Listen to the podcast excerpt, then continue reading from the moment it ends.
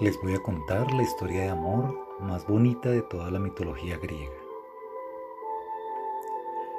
Cuenta la leyenda que hace muchos años había un rey que tenía tres hijas.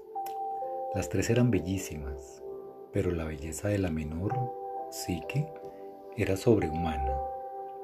Hasta tal punto que de todas partes acudían a admirarla y comenzaban a adorarla como si de la reencarnación de la diosa Afrodita se tratara. Se pueden imaginar el ataque de celos de la diosa ante tal belleza de Psique, cuando se da cuenta que los hombres estaban abandonando sus altares para ir a adorar a una simple mortal. ¿No se le ocurre mejor idea que pedirle a su hijo, Eros, que intercediese para poner fin a semejante ofensa? La idea era que Eros, que más adelante en la mitología romana conoceríamos como Cupido, le lanzara una de sus flechas que la haría enamorarse del hombre más horrible y ruin que pudiese existir. Pero como se pueden imaginar, la historia le salió fatal a Afrodita. ¿Por qué? Vayamos poco a poco y veamos primero cómo era la vida de Psique. Así que la belleza no le había traído ninguna felicidad. Los hombres, como ya habíamos dicho antes, la idolatraban de mil maneras, pero ninguno osaba pedir su mano. Y esto empezaba a preocupar a sus padres, quienes ya habían casado a sus dos hermanas mayores.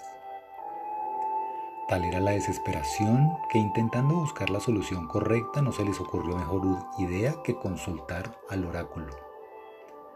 Pero lejos de encontrar consuelo, lo que el oráculo predijo fue que sí que se iba a casar en la cumbre de una montaña con un monstruo venido de otro mundo. Y como nadie osaba cuestionar las predicciones del oráculo, sí que aceptó su destino y sus padres le llevaron hasta la cima de la montaña, donde llorando la abandonaron. No se preocupen porque la historia a partir de aquí solo puede mejorar. Así es, como ella se encontró con Céfiro, quien lejos de abandonarla a su suerte, la elevó por los aires y la depositó en un profundo valle sobre un lecho de verde césped.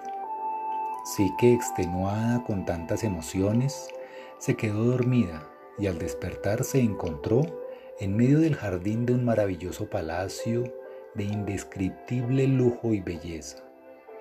Cuando penetró en el interior de ese palacio, escuchó unas voces que le guiaban y le revelaban que el palacio le pertenecía y que todos allí estaban para servirla.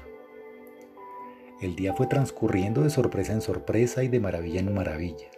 Al atardecer, Sique sintió una presencia a su lado. Era el esposo de quien había hablado el oráculo. Ella no lo vio, pero no le pareció tan monstruoso como temía. Su voz era suave y amable, y le hacía sentirse muy bien a su lado, pero jamás dejó ver su rostro. Y le advirtió, que si le veía le perdería para siempre.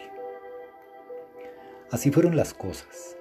A lo largo de las siguientes semanas, durante el día sí que permanecía sola en el palacio y por la noche su marido se reunía con ella y eran muy felices. Pero un día sí que sintió añoranza de su familia y rogó a su esposo que le dejara ir a visitarlos. Tras muchas súplicas y pese a advertirle de todos los peligros que corría con su partida, su marido accedió y pidió a Céfiro que la llevase a la cumbre de la montaña donde la habían abandonado.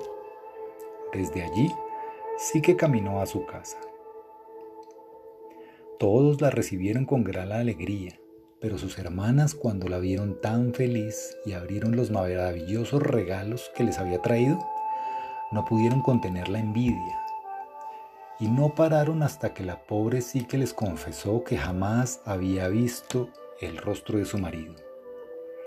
Se pueden imaginar las maquiavélicas y envidiosas hermanas no descansaron hasta convencer a que de la necesidad de descubrir el rostro de quien era su marido. Su plan era el siguiente. Sí que debía ocultar una lámpara y durante la noche, mientras él dormía, prenderla para así ver su rostro. Y así lo hizo. Sí que volvió al palacio en el que vivía y siguiendo el plan de sus hermanas, descubrió que su marido era Eros, un joven de gran belleza, el amor. Emocionada por el descubrimiento, le tembló la mano que sostenía la lámpara, dejando caer una gota de aceite hirviendo sobre su amado. Al sentirse quemado, Eros, quien era el monstruo cruel por quien tenía de marido, al que se había referido el oráculo, se despertó y cumpliendo su amenaza huyó en el acto para no volver jamás. Sola y desamparada, sin la protección de Eros, el apuesto príncipe, Psique se dedicó a errar por el mundo perseguida por la cólera de Afrodita, que seguía indignada ante tanta belleza. Ninguna divinidad la quiso acoger y finalmente cayó en manos de la diosa, que la encerró en su palacio y le atormentó de todas las maneras posibles, hasta le hizo descender a los infiernos en busca de un vaso de agua de juvencia que debía entregar sin abrir. Pero la curiosidad de nuevo pudo nuevamente con Psique, y cuando abrió el frasco quedó sumida en un profundo sueño, cual bella durmiente. Mientras tanto, Eros Sufría enormemente pues era incapaz de olvidar a Psique. Cuando supo que estaba sumida en un sueño mágico no lo pudo soportar más. Voló hacia ella y la despertó de un flechazo. Después subió al Olimpo para rogarle a Zeus que le permitiese casarse con ella aunque fuese mortal. Zeus se compadeció de Eros y otorgó la inmortalidad a Psique haciéndole comer ambrosía. Después apaciguó la cólera de Afrodita y ordenó el casamiento de Eros, el amor, y Psique, el alma, que duraría para siempre.